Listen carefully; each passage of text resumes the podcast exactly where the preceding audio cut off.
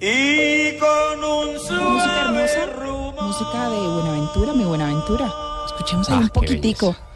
vuelven y se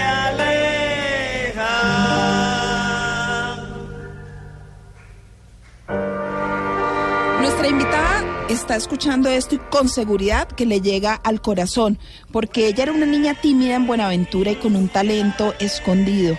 Estamos hablando de nuestra trotamundo, es Betty Garcés, que mañana va a estarse presentando en París. Es una soprano muy reconocida a nivel mundial, pero ese talento escondido que ella tenía logró sacarlo y descubrirlo con la muerte de su abuela y la música, como dice ella, su propia voz en adelante fue su lenguaje. Hoy está con nosotros esta trotamundo reconocida a nivel mundial, Betty Garcés, soprano colombiana del Pacífico colombiano, de Buenaventura.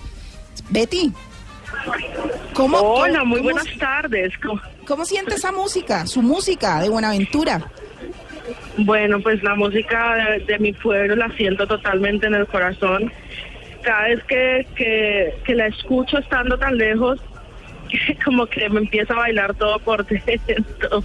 Qué bonito, qué bonito. Mire, María Clara, yo quiero que escuchemos eh, a Betty con, con su música como soprano. Escuchémoslo un momentito. A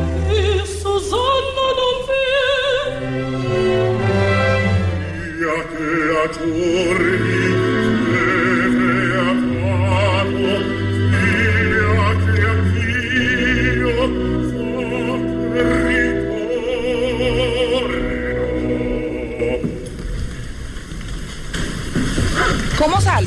Digámoslo ahí, Betty, ¿cómo salta usted del barrio Trapiche en Buenaventura, Alemania? ¿Y cómo hoy está haciendo todo ese perfeccionamiento eh, de lo que usted hace y cómo ha logrado ese reconocimiento a nivel internacional?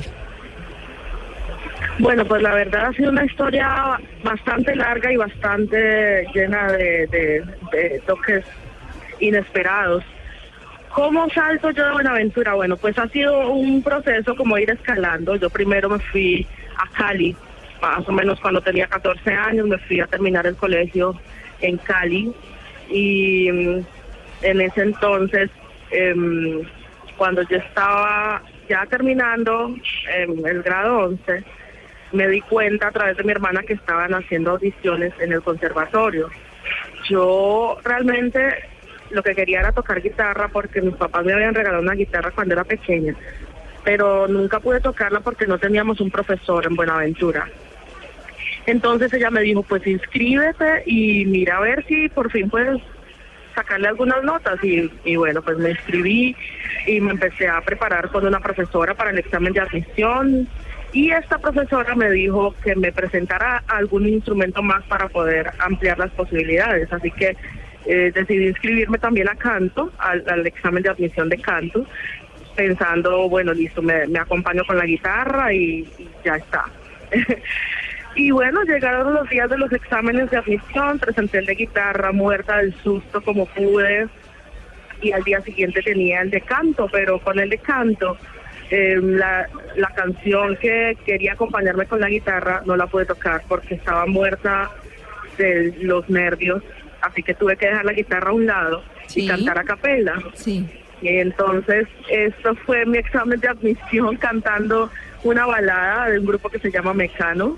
Sí, sí. y, y nada, yo canté normal, listo. Eh, una semana después eh, salieron los resultados y resulta que quedé para canto y no para guitarra. No para guitarra. para canto y no para guitarra.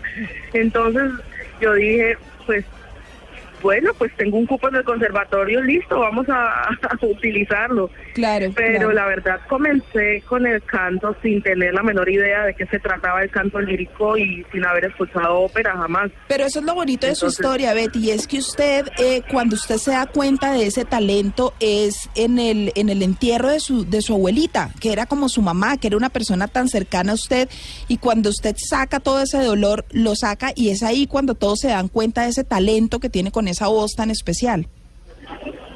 Sí, eso fue un, un, evento bastante importante eh, en mi vida, en el que me permitió abrir mi corazón de una de una forma que no que no conocía eh, y, pues salió en forma de canto, digámoslo así. en forma de, de melodías indecibles, digámoslo así.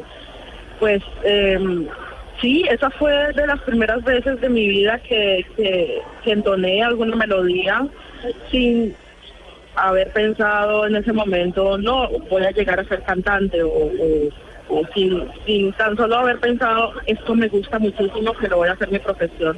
Claro. La verdad, todo fue muy muy natural y muy como, como si tuviera que ocurrir de esa forma. Claro, claro. Betty, para finalizar y, cerrar un poco eh, en esta mañana que le hemos querido hacer este pequeño reconocimiento por ese gran talento y por dejar el nombre de nuestro país en alto, usted se presenta en, en París, en la iglesia de San Eustaquio. ¿Cómo va a ser esta presentación? ¿Va a ser el día de mañana? Eh, sí, exacto. El día de mañana a las 7 y 3, 8 de la noche, sí. Es que antes estaba a las 7 y 30, ahora está a las 8 de la noche. Mi pianista italiana, Antonia Valente, y yo vamos a dar un recital por primera vez aquí en París. Estamos increíblemente emocionadas porque habíamos deseado hacerlo antes, pero no, no se habían dado las cosas. Y ahora tenemos la oportunidad, en caso, de, bueno, de representar a Colombia dentro de, de- del año de la cooperación entre Colombia y Francia.